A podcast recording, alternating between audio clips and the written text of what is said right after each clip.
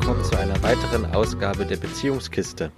Heute sind wir zu dritt hier vor dem Mikro und zwar Niki und ich und ein Huhn, das sich leider nicht daran hält, äh, leise zu sein, während wir hier aufnehmen, aber es ist immer noch gerade für uns hier der beste Ort aufzunehmen.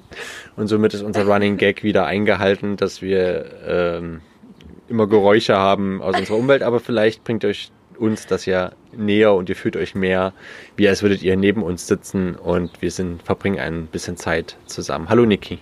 Hallo. Ja, wir haben äh, das letzte Mal über äh, Wut geredet und äh, wie unsere Situation war mit unserer Wut äh, vor einigen Jahren und was da für ein Weg nötig war, um da einen konstruktiven Umgang damit zu finden und unsere Beziehung sozusagen zu heilen von Sachen, die sie da belastet hat. Und ähm, heute wollen wir das nochmal ein bisschen aufgreifen und äh, nochmal darüber reden, was eigentlich jetzt gerade aktuell, wie wir jetzt gerade damit umgehen und was wir tun, wenn wir wütend werden, wenn wir merken, dass der andere äh, oder dass wir irgendwas ansprechen müssen, weil es uns beschäftigt, weil es uns belastet und wie wir dann eigentlich aufeinander zugehen. Ne? Ja. Genau. Äh, wo fangen wir denn am besten an? Ähm, fällt dir sofort irgendwas ein, was du. Nee, dir fällt noch nichts ein. Dann fange ich jetzt einfach an zu reden. Ähm, also ich glaube, was wir ja festgestellt hatten, war, dass wenn wir wütend sind, dass uns gar nicht die Sache an sich wütend macht, sondern unsere Bewertung dessen. Ne? Also wir sehen irgendein Bedürfnis als bei uns als nicht erfüllt und manchmal ist es auch gar nicht so, dass das Bedürfnis jetzt wirklich gar nicht erfüllt ist, sondern wir selbst das Bedürfnis interpretieren wir nur als nicht erfüllt. Ähm, ich, wir können ja versuchen, mal eine fiktive Situation aufzumachen, ähm, ja, ich glaube andersrum. Äh, ja, genau. Nehmen wir mal das. Wir hatten eine Abmachung. Ich solle irgendwie, äh, du hast irgendwas vor und ich sollte da in der Zeit die Kinder übernehmen. Aber jetzt habe ich irgendwie arbeitstechnisch so viel zu tun, dass ich mich irgendwie da rumschlänge, weil ich auch nicht richtig weiß, wie ich das jetzt alles unter einen Hut bringe. Und du merkst, okay, ich wollte jetzt eigentlich mit meiner Sache anfangen. Und aber die Kinder hängen in der Luft und äh, Matti hängt vor seinem Laptop und irgendwie ist das alles bisschen unklar. Kannst du dir das vorstellen? Mhm. Ich habe die Prämisse noch nicht ganz verstanden. Ähm, na, ich sollte die Kinder nehmen und mhm. du hast irgendwas Wichtiges für dich vor und du merkst, jetzt ist der Zeitpunkt gekommen, wo du das machen wolltest, mhm. aber du siehst, die Kinder hängen irgendwie in der Luft, Ach die so. wissen nicht mhm. richtig mit sich anzufangen, die kommen immer zu dir gerannt, Mama hier, Mama da und dachtest, na eigentlich wollte Matti die doch jetzt nehmen, was macht denn der? Ach, der sitzt vorm Laptop. Mhm. Ja, stimmt, das ist ein schönes Beispiel. Ähm, dann fange ich sofort an zu interpretieren ähm, dass Matti gerade bewusst nicht auf die Uhr guckt und dass es ihm egal ist. Also ich gehe nicht davon aus, dass, dass du einfach nicht auf die Uhr geguckt hast oder dass du irgendwie vielleicht dir gesagt hast, gut, ich überziehe jetzt noch fünf Minuten, ich schaff's nicht ganz, sondern ich interpretiere sofort, dass du dass es dir nicht wichtig ist, was wir absprechen. Das fällt mir da gerade ein. Ähm, ja. Mhm. Genau, ich kann ja noch quasi meine Sicht der Sachen da sagen, was vielleicht von der anderen Seite dazugehört. Ich habe dann wahrscheinlich auch irgendwie eine Aggressivität in mir oder eine Wut, äh, weil ich merke, jetzt mal ganz unreflektiert sozusagen, ohne dass ich da in mich gegangen bin. Da ist übrigens unsere, unser Gast, das Huhn. ähm, dass, ja, dass es mich ankotzt, dass ich nicht mal meine Arbeit in Ruhe machen kann, sondern dass ich immer irgendwie rausgerissen werde. Und äh, dann habe ich so ein Krummel in mir, dass ich ja eigentlich, dass ich immer mein Zeug irgendwie dazwischen stopfen muss. Und äh, da scheinbar keine Rücksicht darauf genommen wird. Und dann fange ich an, quasi ganz typisch für mich, dann passiv-aggressiv zu werden, indem ich einfach weiter vorm Laptop sitzen bleibe und scheinbar die Zeit vergesse oder scheinbar sogar vergessen habe, äh, dass wir da eine Abmachung hatten. Mhm, also das ist jetzt sowieso das, was mich jetzt interessiert, weshalb ich das Beispiel gerade zwar, ich finde es zwar gut, weil es unheimlich viel Konfliktpotenzial bei uns hat, aber ähm, ich habe jetzt gerade gar nicht auf dem Schirm, vergisst du dann die Absprache oder ähm, traust du dich einfach nicht zu sagen, ich brauche jetzt noch ein bisschen Zeit und denkst immer so, ach, ein paar Minuten noch und ach, es geht schon. Und hm. Also ich glaube, ich wüsste für mich gerade erstmal, wie, wie es nur eigentlich ist da bei dir. Oder tendenziell öfter. hm. was da der Fall ist von den beiden. Na, ich denke, ich merke, dass ich es eigentlich äh, gar nicht machen kann, dass ich es gerade gar nicht schaffe. Aber ich traue mich auch gar nicht, äh, ja genau, ich glaube, das ist die Ursache, ich traue mich gar nicht, da für mich einzustehen, weil ich dann denke, ja, du, du, das ist irgendwie unfair für dich, aber ich merke ja trotzdem, dass der Druck in mir da ist und dann fange ich an, das zu mhm. vergessen. Das ist Oder nur grob zu merken. Also wir hatten das ja schon oft das Thema, aber landen wir dann nicht eigentlich immer schon in dem Moment, wo wir die Absprache getroffen haben? Dass dort eigentlich schon du quasi über deine Grenzen gegangen bist und ähm, es eigentlich klar ist, dass du das, diese Absprache nicht einhalten können wirst. Und dann wirst du im Endeffekt wütend auf dich selbst in der Situation und deswegen passiv-aggressiv. War das nicht irgendwie so? Hm, ja, das ist auf jeden Fall was. Also was Genau, das ist so quasi so, so ein erster Tipp oder so einen ersten Impuls, den man da geben kann, ähm, dass man schaut, wo beginnt das Thema eigentlich. Ne? Das, jetzt habe ich quasi eine Situation geschildert, die schon mitten im Laufen ist, wo schon viel passiert ist an Kommunikation und an Nichtkommunikation. Und äh, interessant ist immer hinzuschauen, wo das eigentlich gestartet hat. Also wo das anfing, dass irgendwas in die Schieflage geriet. ähm, und da anzusetzen. Genau. Und das wäre eben in dem Fall eben die Absprache gewesen, was ich auf jeden Fall auch so sehe. Ne? Also dann, dann fühle ich mich in dem Moment unter Druck gesetzt, weil ich ja auch sehe, dass irgendwas zu tun ist oder dass du diesen Termin hast, irgendwie, äh, der irgendwie notwendig ist. Aber in dem Moment reflektiere ich nicht gleich, okay, aber eigentlich kann ich es gerade auch nicht leisten. Oder wir müssen irgendwie eine Lösung finden, dass ich dann trotzdem noch zu meinem Ding komme, zu meinen Aufgaben, ohne dass ich da äh, ins Rutschen komme, ins Schlingern. Und das ist auf jeden Fall was, genau, äh, dass wir da ansetzen. Mhm. Ja. ja. Ähm, genau, also im Endeffekt ist es, dass du in dem Moment, in dem, also jetzt, wenn wir jetzt bei dir bleiben, in dem, in der, in dem Moment der Absprache nicht liebevoll zu dir bist. Also, mhm. dass du zu dir selber sagst, ähm, du hast jetzt kein Recht und alles ist wichtiger als du und du musst es jetzt alles irgendwie schaffen. Du hast dich jetzt gefälligst diesen Gegebenheiten, diesen äußeren Gegebenheiten anzupassen. Also so, so könnte ich mir jetzt vorstellen, ist so dein, also unbewusst dein innerer Prozess, dein liebloser Erwachsener in dir. Und das Kind hat gar, gar keine andere Chance, als dann passiv-aggressiv zu reagieren. Hm, also wenn wir Kind sagen, meinen wir natürlich inneres Kind, jetzt nicht reale Kinder, nur für die, die jetzt mhm. da nicht so äh, drin sind. Also wenn wir von Kind reden, reden wir von inneren Kind. Ähm, ja, genau, das, das ist auf jeden Fall ein Punkt, dass ich von vornherein nicht liebevoll genug mit mir selbst bin. Und das, das ist es eben, was mir dann immer schon auf, oder was, seit ich mich damit beschäftige, auffällt, dass wenn ich dann anfange, anderen Schuld zu geben, dass die ja so über mich hinweg rennen und dass ja niemand Rücksicht auf mich nimmt, dann kann ich eigentlich pauschal inzwischen sagen, ich habe keine Rücksicht auf mich genommen und ich bin über mich hinweggerannt mir fällt jetzt auch spontan kein Beispiel ein, wo ich sage, das wäre mal anders gewesen. So. Also irgendwo war dann immer. Ja, ja schon, genau. Also es ist natürlich insofern nicht traurig, weil das immer seltener passiert oder beziehungsweise schnell reflektiert werden kann von uns. Und äh, aber grundsätzlich, wenn man so ein paar Jahre zurückgeht, eben dann ist das auf jeden Fall Tagesordnung gewesen. Da hatte ich auch noch mehr den Druck, dass ich eben angestellt war und einen Chef, der natürlich auch Erwartungen an mich hatte. Und äh, wir aber auch gemerkt haben, die Familiensituation mit, du hast studiert, ich hab, war arbeiten, die Kinder hatten teilweise verschiedene Einrichtungen, wo wir sie auch immer mit Auto jeweils hinbringen mussten, damit das irgendwie funktioniert. Das waren einfach so viele Sachen, äh, dass ich natürlich diesen Druck von allen Seiten gespürt habe. Und äh, was dann letztendlich auch dafür gesorgt hat, dass wir dann quasi da raus sind, habe ich dann lange Zeit nicht geguckt, okay, eigentlich äh, tue ich mir selber hier gar nicht gut, indem ich immer denke, ja, ich kriege das alles auf die Reihe und ich muss alles auf die Reihe bekommen, ohne zu sagen, nee, wirklich, es ist eigentlich mir gerade zu viel und ich schaffe es nicht mehr.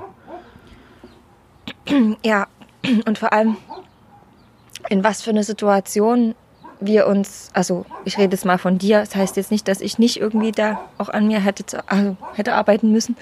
Ähm, aber jetzt, wenn wir jetzt bei dir wieder bleiben, also in was für eine Situation du, du dich da gebracht hast, in dem du dich immer wieder übergangen bist und es immer wieder zu dir gesagt hast. Es ist ja so, dass du nur dadurch vermutlich in diesem Job gelandet bist, in diesem Ingenieurbüro gelandet bist, in dem du nicht gut zu dir warst und dass du dadurch überhaupt in, in dass wir da vielleicht in dieser Wohnung gelandet sind damals. Und also das, das ist ja so, dass sich das dann so aufsummiert und, und immer weitergeht und weitergeht und sich das Leid quasi dann anhäuft. Ne? In, weil du kommst dann in eine Situation, die noch schwieriger wird. Also musst du noch, noch liebloser zu dir sein, um das auszuhalten. Dann, und dadurch kommst du aber noch mehr in Schwierigkeiten, weil das passt sich ja dann immer wieder an. Und also kannst hm. du mir folgen? Ja. ja, das ist eine Spirale, die geht immer so weiter und wird auch immer extremer, wenn man da nicht den Fuß in die Tür setzt. Und ähm, ich, ich sage jetzt mal so, es passiert natürlich immer noch, dass man sich mal übergeht. Man ist ja auch nicht immer in seiner Mitte oder immer stabil. Und es passiert ja immer wieder, dass man merkt, ach Mensch, eigentlich habe ich mir ja selber ein Leid angetan. Und da ist für mich eben, was ich dann tue, ist erstmal das Schuldgefühl rauszunehmen und diesen Perfektheitsanspruch, der ja schon die Ursache für alles im Ursprung war, dann nochmal bewusst wahrnehme und mir sage, ja, das ist doof gelaufen. Aber wenn du gekonnt hättest, wenn du in dem Moment bewusst gewesen wärst, hättest du es verhindern können, aber du konntest es halt nicht verhindern. Es ist jetzt diese angespannte, doofe Situation entstanden und das ist okay. Das, das passiert und ich möchte dann nicht mehr so hart zu mir selbst sein. Und das nimmt schon viel Druck raus, weil wenn ich so diesen, wenn ich diese Schuldgefühle so in mir hätte, dann werde ich auch immer noch gereizt mir gegenüber und allen anderen gegenüber und das verbarrikadiert so vollkommen die Tür dazu, da eine konstruktive und eine Lösung zu finden, bei denen es allen gut geht. Aber wenn ich sage, ja, es ist doof gelaufen, mir ging es nicht gut, ich merke, dir, meinem inneren Kind, ging es nicht gut. Und ich würde auf jeden Fall mal hinschauen und gucken, was, warum ging es dir denn da nicht gut? Warum sind wir da so reingekommen, dass wir, oder warum bin ich da so reingekommen, dass ich nicht auf dich geachtet habe? Und dann gehen wir da erstmal rein. Und dann gehe ich da erstmal in den Konflikt, in den, in den Dialog mit mir selbst, was da eigentlich passiert ist. Und schenke mir da selbst erstmal ganz viel Empathie, um da Druck rauszunehmen. Und dann ist die, dann bin ich manchmal immer noch krummelig oder so oder angespannt aber wir sind inzwischen ja schon so vertraut, dass wir, dass wir trotzdem in den Dialog treten können. Also ich glaube, um diesen Schritt zu tun, ist auch eine bestimmte Bereitschaft ähm, erforderlich, die ähm, diesen Kummer wirklich fließen zu lassen, diesen Kummer wirklich spüren zu können und aushalten zu können. Ähm, weil in dem Moment, wo du den Fuß in die Tür schiebst, ähm, kommt Kummer, kommt Kummer über den gesamten Zeitraum, in dem sich dein Leid verstärkt hat. Ähm, hm. ne? Also ich glaube, wenn du nicht bereit bist, diesen Kummer wirklich aufzufangen und ähm, auch, also nicht nur einmalig, sondern immer wieder in Kontakt mit deinem inneren Kind zu treten und immer wieder diesen Kummer in den Arm zu nehmen, ähm, dann ist es, glaube ich, nicht, dann hast du wahrscheinlich noch nicht so die Umstände innerlich und äußerlich geschaffen, das wirklich dich wirklich dafür zu öffnen und wirklich etwas verändern zu wollen. Das ähm, ist mir gerade noch eingefallen.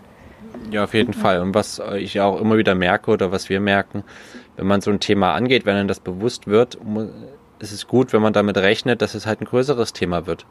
Weil wenn mhm. es so, Anführungsstrichen, schief geht, weil man merkt, da, da gehe ich nicht gut mit mir selbst um, da ist scheinbar irgendwas in einem, was so groß ist, dass man das nicht im Griff hat oder dass man da nicht hinguckt. Und wenn man halt das Thema vor seinem inneren Kind dann auch auftut, kann es sein, dass es dann erstmal ganz viel zu erzählen hat und dass man eben wieder zurück in die Kindheit getragen wird, äh, wo einem das begegnet ist, was überhaupt dazu geführt hat, dass man diese Schutzstrategie vergessen oder was auch immer, was es gerade bei euch auch der Fall ist, dass man sich so angewöhnt hat, da kommt man ganz schnell an die Ursache. Und das ist natürlich ein Thema, das kann man jetzt nicht in fünf Minuten abhandeln, sondern das ist ja. gut, wenn man sich in Ruhe mal hinsetzt und einen Dialog mit seinem Kind führt. Genau, also es braucht ähm, Raum für diesen Kummer, hm. also auf den wir uns einstellen müssen. Genau. Äh, was jetzt interessant ist für, für mich aus meiner Perspektive, ist jetzt nehmen wir mal an, du hast jetzt, du also wir kennen uns inzwischen ja so gut, dass du das inzwischen auch schon deuten kannst, wenn ich so bin, äh, okay, da hat er wieder nicht hingeschaut. wie ist jetzt dein innerer Vorgang oder dein innerer Dialog auch mit deinem inneren Kind? Du merkst jetzt, er, Matti hat's wieder, äh, mhm. handelt gerade passiv-aggressiv. Wie gehst du da mit den Emotionen innerlich in dir um, die da hochkommen? Da muss ich kurz in mich gehen. Ja, wie gehe ich damit um? Ich sprudel mal drauf los. Ähm, also ich stelle mir jetzt die Situation vor. Also ich werde sehr wütend.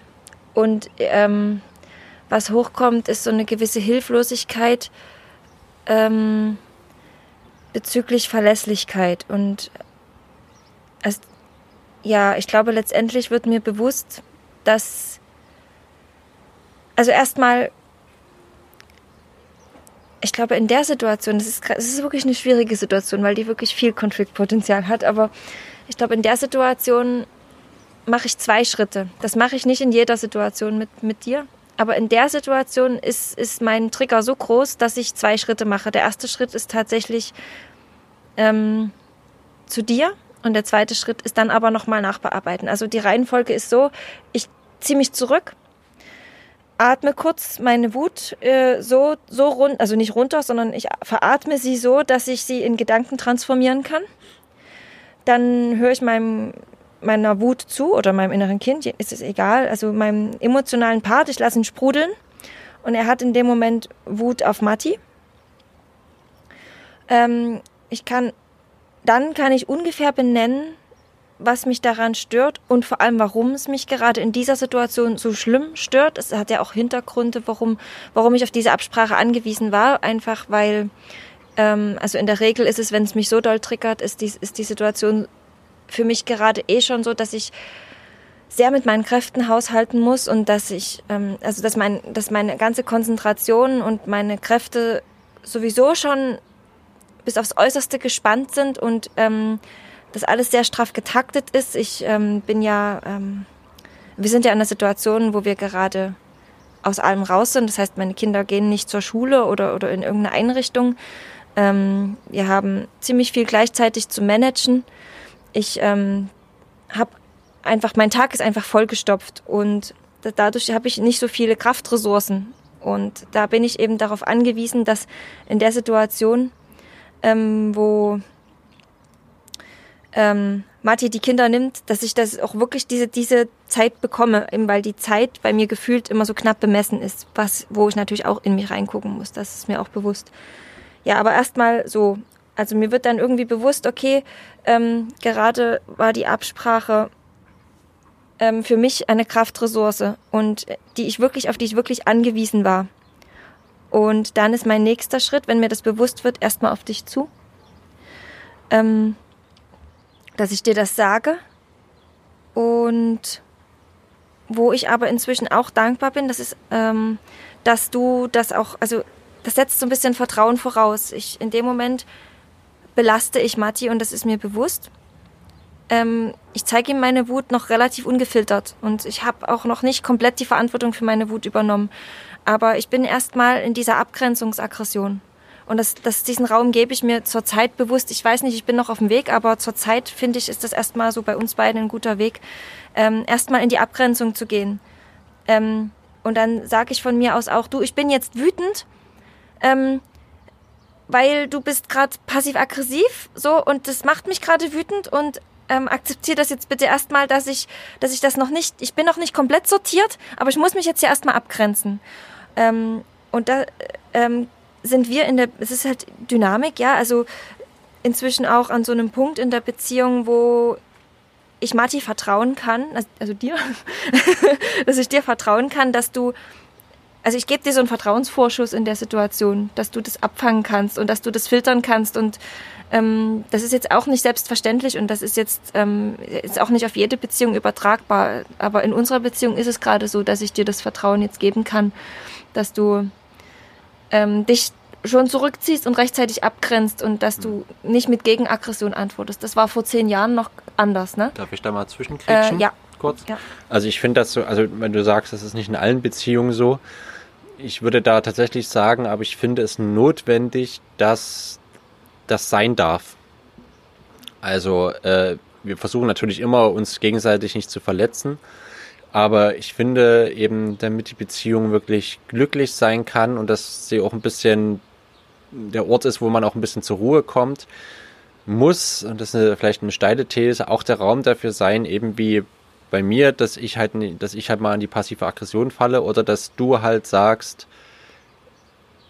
ich bin jetzt wütend und ich zeige dir das, ich habe das noch nicht komplett durchreflektiert, aber ich, ich muss es dir erstmal zeigen. Wenn, mhm. wenn die Beziehung an einem Punkt ist, dass sie das nicht erträgt und dass die Kommunikation das nicht erträgt, dann finde ich, ist da auf jeden Fall noch Potenzial, was zu tun.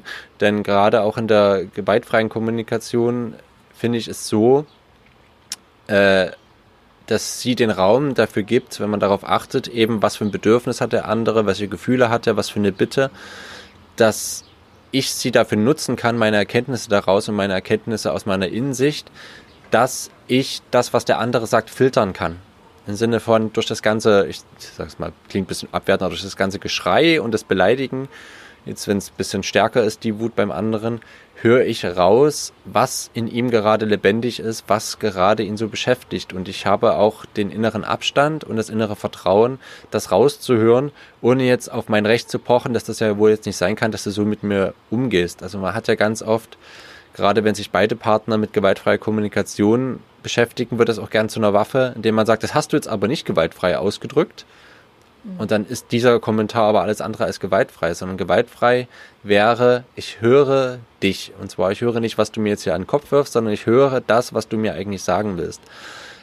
Es ist natürlich auch verständlich, dass das nicht immer so sein kann, dass man sich da übelst drauf ausruht und da nicht äh, immer einfach alles rauskotzt, was gerade, ohne da zu reflektieren. Aber ich finde es eben gut, wenn der Raum dafür da ist, dass es halt ab und zu passiert. Und das ist auch normal. Wir sind ja Menschen und wir haben unsere Struggles und wir haben unsere Sachen, die einfach wie ein roter Faden durch unser Leben gehen.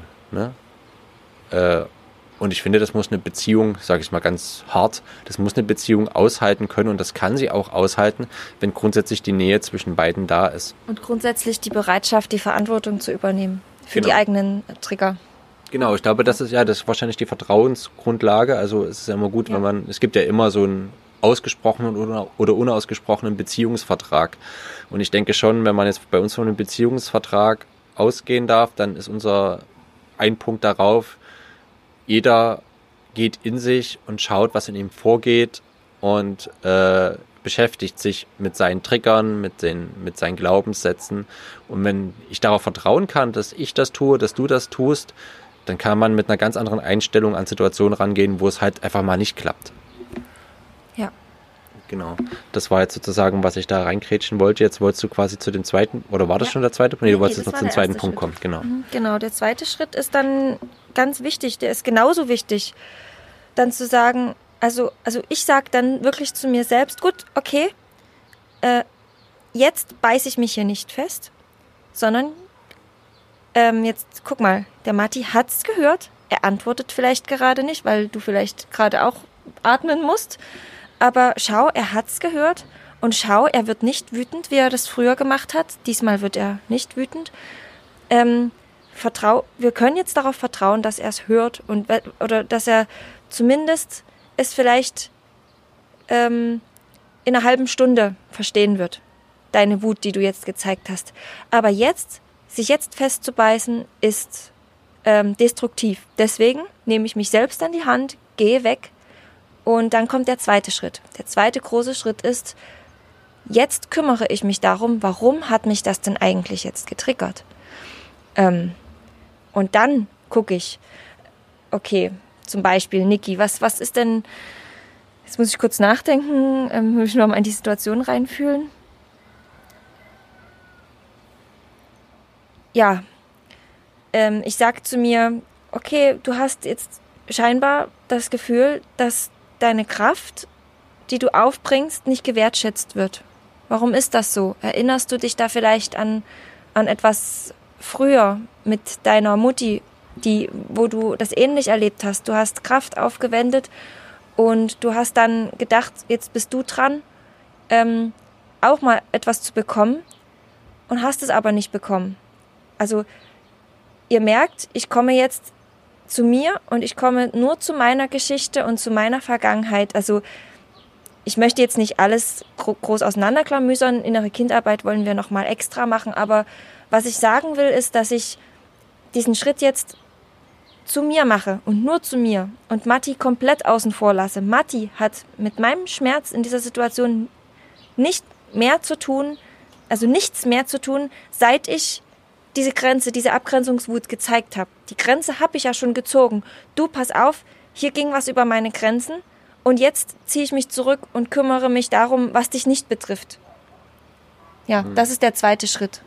Genau, ich glaube, den muss ich gar nicht groß weiter ausführen, oder? Also oder hast du da Fragen dazu vielleicht? Oder Nö, nee, das ist soweit nachvollziehbar. Ich würde noch mhm. ergänzen, dass wir das eben auch aus der GfK kennen, dass wir in dem Moment, wo wir dem Raum geben und das mitteilen, ob uns selbst oder dem anderen, dass eben am Ende steht, was kann jetzt passieren, damit es mir jetzt besser geht. Wenn man, man kommt ja dann manchmal dazu, selbst wenn man einigermaßen in den Dialog kommt und das klärt, dass man vielleicht, das vielleicht jetzt in dieser Situation ich sagen würde, ja, das nächste Mal passiert das nicht mehr so. So, das, das Schwierige daran ist aber, dass das meistens auf emotionaler und Bedürfnisebene nicht viel bringt, insofern, dass du dich besser fühlst.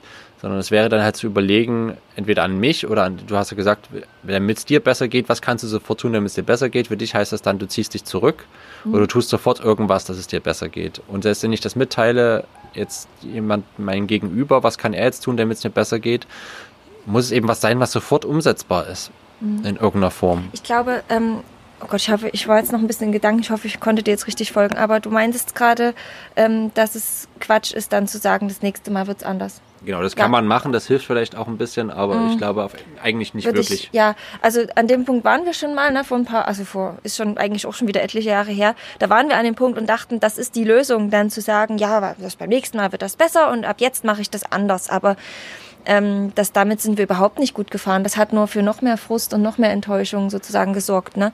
Ähm, weil es ist nicht ehrlich. Es ist schlicht und ergreifend nicht ehrlich. Also in dem Fall wäre es jetzt Matti, der zu mir sagt, ähm, das, das kommt nicht wieder vor. Das ist aber Quatsch. Da sträubt sich bei mir alles, weil es ist eine Lüge.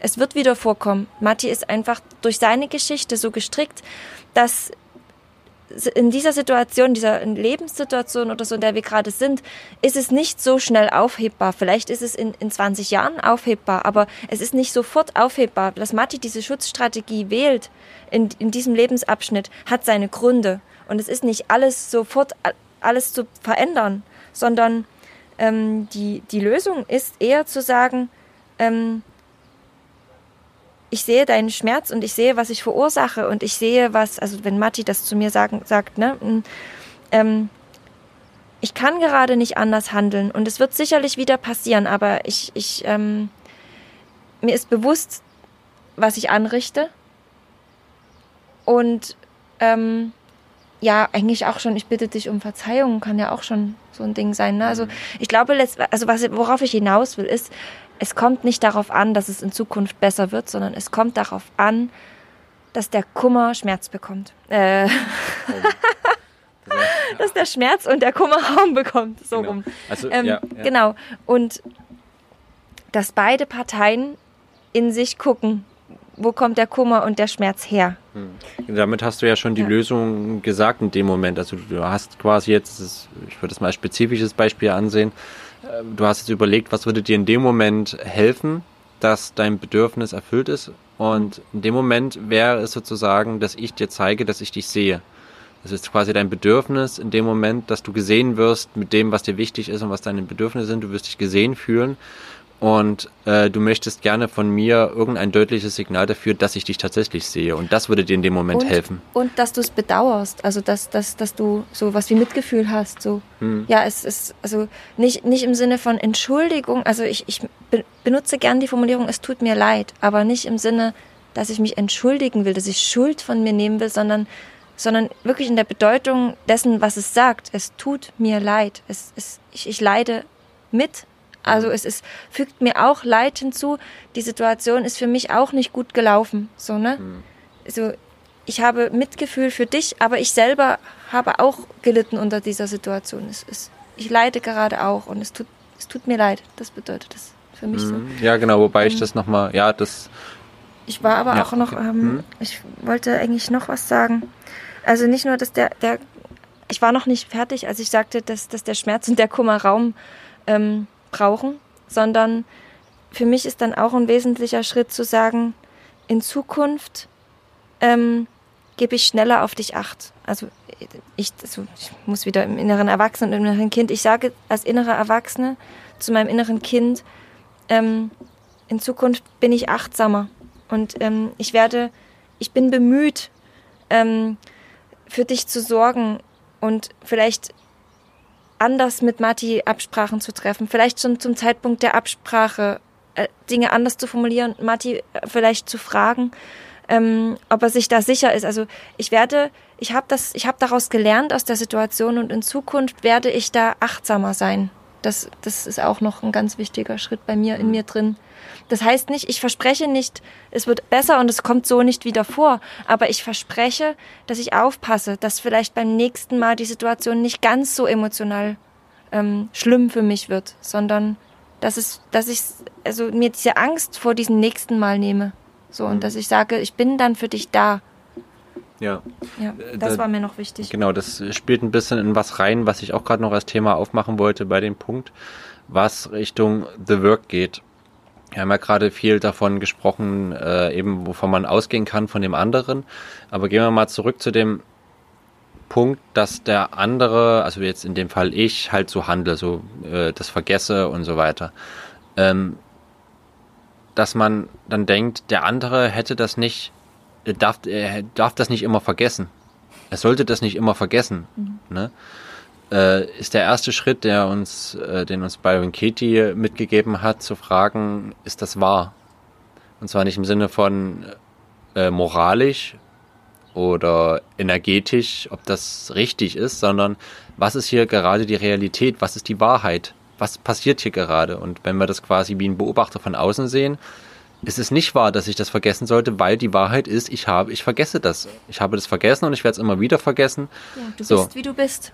Du hast, äh, du bist wie du bist und du hast deine Geschichte aus diesem und diesen, genau. Fakt, die aus diesen und diesen Faktoren zusammengesponnen ist. Genau, aber das ist schon wieder ein Schritt weiter gedacht. Ne? Mhm. Also jetzt sehen wir erstmal nur da, das, was ist, was, was ist, ja. was ist. Und okay. das ist, ich habe es vergessen.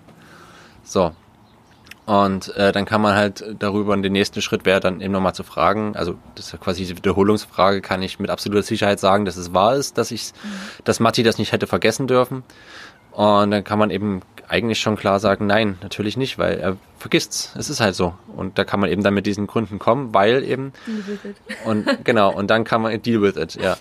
Und dann kann man eben sagen, was bin ich denn für ein Mensch, wenn ich immer denke, dass er das nicht vergessen darf? Ja, ich bin angespannt, ich bin frustriert, ja. ich, ich, ich bin immer enttäuscht. Und was bin ich für ein Mensch, wenn ich diesen Gedanken gar nicht fähig bin zu denken. Wenn genau. ich davon ausgehe, äh, wenn ich gar nicht auf die Idee komme, dass es, dass Matti nichts vergessen darf. Ja, wo lande ich dann? Ja, genau. was bin ich für ein Mensch, der das verlangt? Ich bin ein, also das, was sich bei mir da auftut, ich bin ein abhängiger Mensch. Ja. Ja, ich, ich scheinbar ähm, brauche ich von außen, dass mir geholfen wird, meine Kraft aufzuteilen und scheinbar gebe ich da Verantwortung ab bei ähm, indem ich nicht hundertprozentig für mich einstehe, mir diese Kraftressourcen zu schaffen. Genau, eben. Und äh, aus dieser Klarheit, die daraus entsteht, wenn man das einmal bewusst gemacht hat, nein, er vergisst es, Punkt.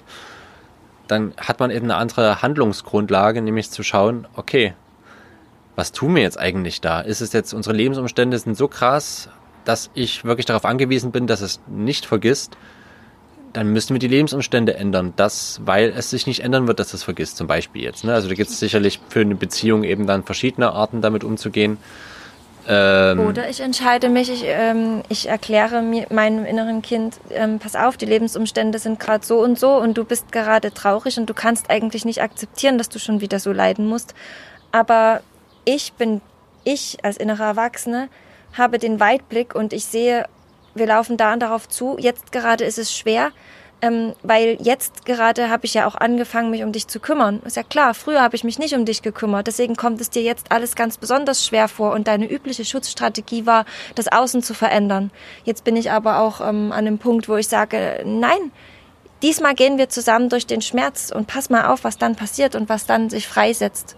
Genau. Und, das, und, und ja, ähm, ja wie vielleicht können wir dann unser Handeln also indem wir eben nicht das Außen so ganz plötzlich ändern, sondern uns wirklich diesem Schmerz stellen. Vielleicht können wir dann unseren Kummer auch in Erfolg transformieren. Also unsere, wenn wir da durch sind, verstehst hm. du? Dann ja, was da jetzt schon ja. mitschwingt, ist ja dann, was man bei The Work dann später macht. Man macht die Umkehrung. Also wenn ähm, das, das bietet sich hier total super an, wenn quasi der Satz ist, Matti sollte, ich sage es mal, mich nicht immer vergessen. Äh, die Umkehrung wäre dann einerseits, ich, ich darf mich nicht immer vergessen, was du jetzt schon sagst, nämlich ich habe mich in eine Situation reinbegeben, wo ich von anderen abhängig bin und habe dann quasi mich darüber vergessen, ähm, weil, weil es ja, ja klar wird, dass ich enttäuscht werde. Also ich habe mein inneres Kind darüber vergessen und was, was es braucht. Das ist die eine Umkehrung. Und ja, das andere. Ich habe mich abhängig gemacht von dir, obwohl ähm, ich eigentlich weiß, dass du dass du ab und zu Absprachen vergisst. Genau, und damit hast du auf emotionaler Ebene dein Kind vernachlässigt, ja. dein Inneres. Und die zweite Sache ist, ich darf Martin nicht immer vergessen, was eben das auch ist, dieses genau. Bewusstwerden, ja, ich habe vergessen, was das für ein Mensch ist. Und dass er ein ver vergesslicher, äh, ich sag mal ganz böse Trottel ist, was sowas angeht.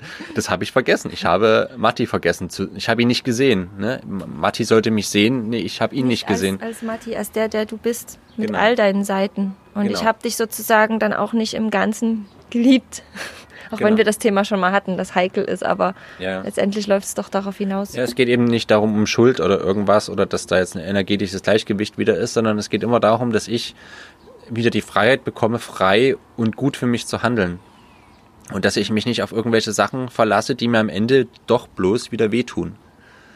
Ne? Und dass ich Maßnahmen ergreife dahingehend, dass mir nicht immer wehgetan wird. So, und das fängt eben wieder einmal mit der Verantwortung für sich selbst an. Ne? Ja. Jetzt sind wir so die Situation durchgegangen. Ich überlege gerade noch, ob ich noch sage, wenn du dann also vielleicht noch ein ganz interessanter Punkt, wo wir den schon teilweise mit angesprochen haben, wenn du dann kommst was und mir irgendwie sagst, also quasi in die Abgrenzungsaggression geht, was dann in mir vorgeht. Und äh, da ist es eben schon wieder dann eben das Thema Schuld, was dann ganz groß hochkommt. Und eben die Wut auf mich selbst, dass ich das vergessen habe. Ähm, was ich dann tue, ist tatsächlich versuchen, aber das ist eben auch ein bisschen Übung notwendig, dass ich versuche erstmal mich auszublenden und dir Empathie dafür zu schenken, was da passiert ist. Und zwar mit dem Vertrauen, dass das, egal was du zu sagen hast, dass es mich nicht zerstören wird. Ich glaube, das haben wir schon im letzten Podcast mhm. darüber geredet. Also ich, das Vertrauen, ich kann nicht von deinen Worten oder selbst wenn ich was Anführungsstrichen falsch gemacht habe, das zerstört mich nicht und das setzt meinen Wert nicht in Frage und höre dir dann erstmal zu und wenn das, wenn du deinen Raum hattest und die Empathie bekommen hattest, die du brauchst, ist dann auch Raum für mich, dass ich zum Beispiel sage, ja, dass ich das gemacht habe, das hat was damit zu tun, dass ich mich so unter Druck gesetzt gefühlt habe. Wir müssen irgendwas ändern, damit ich auch nicht wieder in die Situation komme. Kannst du mir dabei auch helfen oder sowas? Und das ist ja was, äh, was wir auch in der was Stimmt. ganz elementar in der gewaltfreien Kommunikation ist. Wenn du irgendetwas dem anderen mitteilen möchtest, was dir wichtig ist, dann ebnet den Raum dafür, dass der andere überhaupt Ohren dafür haben kann, dass er überhaupt offen dafür ist, ganz stark, dass du ihm erstmal Empathie schenkst. Darf ich da auch nochmal ein, einhaken? Ja. Also wir sind hier gerade da wirklich an einem, nach einem dritten großen Schritt. Ne? Der erste ist sich abgrenzen bei mir. Der zweite war, dass ich mich um mich gekümmert habe. Und ähm, jetzt könnte man denken, wenn ich jetzt Verantwortung für mich übernehme, dass ich das dann komplett mit mir selber ausmache, dass das das bedeutet. Das, hm. ich glaube, was ich bis jetzt gesagt habe, könnte man so missverstehen. Und du arbeitest jetzt gerade, ne, gewaltfreie Kommunikation, genau darauf hin. Nein, Quatsch. Ich will es überhaupt nicht mit mir selber ausmachen. Hallo, ich bin in einer Beziehung zu dir. Ja, zu dir, Matti. Ich möchte ähm, mit dir gemeinsam eine Lösung finden, aber ohne dass ich mich dabei abhängig mache. Also es ist ganz schwierig, diese, diesen, da bin ich auch nicht immer klar. Aber es gibt eine, und eine ganz, also eine Differenz zwischen, ich bin, ich glaube, Chopisch und Paul nennen das Bedürftigkeit das eine und das andere ist Bedürfnisse haben. Ich möchte nicht bedürftig sein, ne? also ich möchte, ich würde es jetzt nennen, emotional abhängig sein. Ähm, aber ich habe Bedürfnisse und ich brauche dabei Hilfe. Ich stehe für meine Bedürfnisse selbstständig ein. Das ist die, sozusagen diese andere Seite. Das sind, ich hoffe, ihr könnt mir folgen. Das sind zwei verschiedene Sachen. Das eine ist, ich, ähm, ich brauche Hilfe und ich übernehme aber dafür keine Verantwortung. Und das andere ist, ich brauche Hilfe, ich trage die Verantwortung für meine, also Bedürftigkeit ist jetzt ein blödes Wort, ähm, für meine, ja, ich nenne es jetzt Bedürftigkeit, auch wenn ich das gerade in einem anderen Beispiel genau. Also ich übernehme Verantwortung für meine Bedürftigkeit und bitte um Hilfe. Hm. Bitte um Austausch. Bitte um, um Hilfe, eine Lösung zu finden. Ähm, genau. Das finde ich ganz wichtig. Weil, ja, das ist ja auch ähm, Rosenberg, also der Begründer der gewaltfreien Kommunikation, spricht ja auch davon, dass unsere Bedürfnisse ein Geschenk sind für den anderen.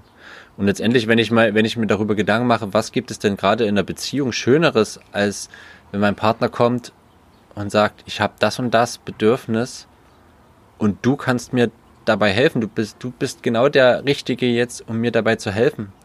Weil es ist ja auch irgendwie schon Seelenbalsam, weil mir das sagt, ja krass, ich ich habe hier eine Wirkung, ich bin, ich bin wirkungsvoll, ich bin gebraucht. Ich bin gebraucht.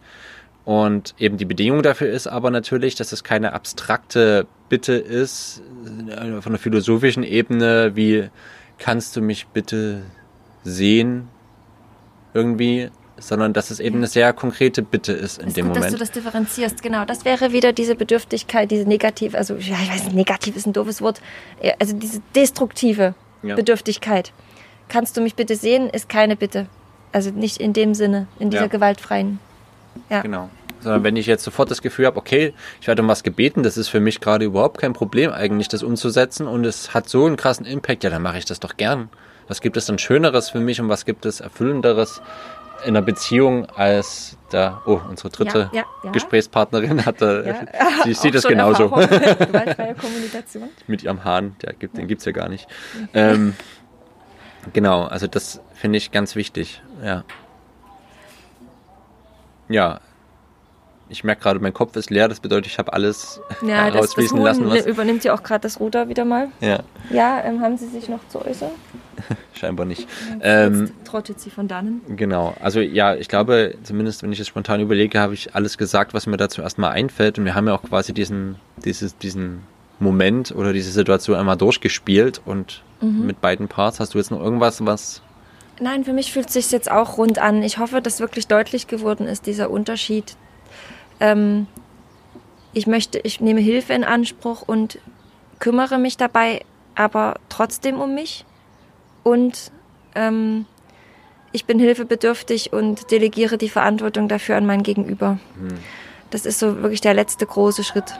Hm. Dann ja. Genau, ja. Was ich vielleicht noch als kleinen Werbeblock hier hinten anfügen kann, äh, wir haben ja ganz viele Methoden jetzt angesprochen, äh, die aber natürlich auch ein bisschen Übung brauchen und vor allem dahin zu kommen, äh, dieses Selbstbild zu entwickeln und gut zu sich zu sein. Das braucht auch manchmal Begleitung und wenn ihr merkt, okay, das möchte ich auch gerne und ich möchte gerne auch, also wenn ihr merkt, ich möchte diese Situation auch gerne so lösen, so gewaltfrei und so, dass für beide dann am Ende eine größere Nähe entsteht, als zuvor war, äh, aber ich kriege das einfach nicht hin. Ich weiß nicht, wo ich anfangen soll, es ist alles zu viel. Dann gerne die Einladung, geht mal auf die Seite brunnendeinerseele.de und ähm, schaut mal, ob wir vielleicht zusammenarbeiten wollen, weil ich euch da gerne durchbegleiten möchte und äh, das auch immer sehr gut gelingt, wenn ich auf die Stimmen meiner Klienten höre, dann macht das einen unglaublichen Impact aus, da begleitet zu werden geht da gerne mal auf die Seite. Da gibt es auch die Möglichkeit, ein kostenloses Kennenlerngespräch erstmal zu buchen. Dann können wir uns kennenlernen, schauen, was, wie ich euch helfen kann. Und dann finden wir auf jeden Fall einen Weg, dass ihr da, also dass da eine Transformation stattfindet, die wirklich kein Vergleich ist zu dem, wie es vorher war. Zumindest ist so meine Erfahrung. Insofern dieser kleine Werbeblock und die herzliche Einladung, dass ihr euch gerne Hilfe holen könnt. Ihr müsst nicht alles aus eigener Kraft von Null auf schaffen. Und es gibt ja auch einige Sackgassen und einige Umwege, die man nicht unbedingt gehen muss, wenn ihr einen jemand anders mal kurz den Hinweis gibt, schau mal dahin und dann mhm. denkt man, ach krass, ja, ja stimmt. Das ist zwar jetzt gar keine große Sache, aber das wäre mir nie von alleine eingefallen und das genau. kann unglaublich helfen. Also es ist ganz wichtig auf jeden Fall ähm, zu verstehen, wir werden begleitet in unserem Leben. Also wir, mhm. wir haben so viele Möglichkeiten. Also nicht nur jetzt, das, das ist jetzt dein Kurs, sondern es gibt, na, also wie viele Menschen haben mich begleitet auf meinem Weg und, und mir aus allen möglichen Blickwinkeln ähm, dunkle Flecken hell gemacht. Ne? Und, oder wie viele Bücher habe ich gelesen, die mir da geholfen haben. Es gibt so viele Möglichkeiten und ich finde es ganz wichtig, offen zu bleiben da und ähm, sich von seiner Umwelt auch ähm, helfen zu lassen, reflektieren zu lassen, ja, auf seinem Weg. Hm. Also ich glaube, ähm, das ist halt auch was, was ich wirklich aus tiefstem Herzen verstehe gerade, dass, ähm, dass wir es nicht mit uns alleine ausmachen können, dass wir gar nicht, wir sind gar nicht auf der Welt, um irgendwie das mit uns alleine auszumachen. Wir sind gesellige Wesen. Hm. Ja. Genau. Ja, ich denke, dann ist erstmal alles gesagt. Äh, und wir beenden mal diese Folge, weil auch gerade im Hintergrund habe ich gehört, zum Essen gerufen wurde. Jemand hat leckeres Essen gekocht, da gehen wir jetzt hin und sammeln unsere Kinder ein, wo auch immer sie gerade rumdüsen. Und wir wünschen euch erstmal noch eine schöne Woche jetzt und wir hören uns zur nächsten Folge der Beziehungskiste. Ja, tschüss. Ciao.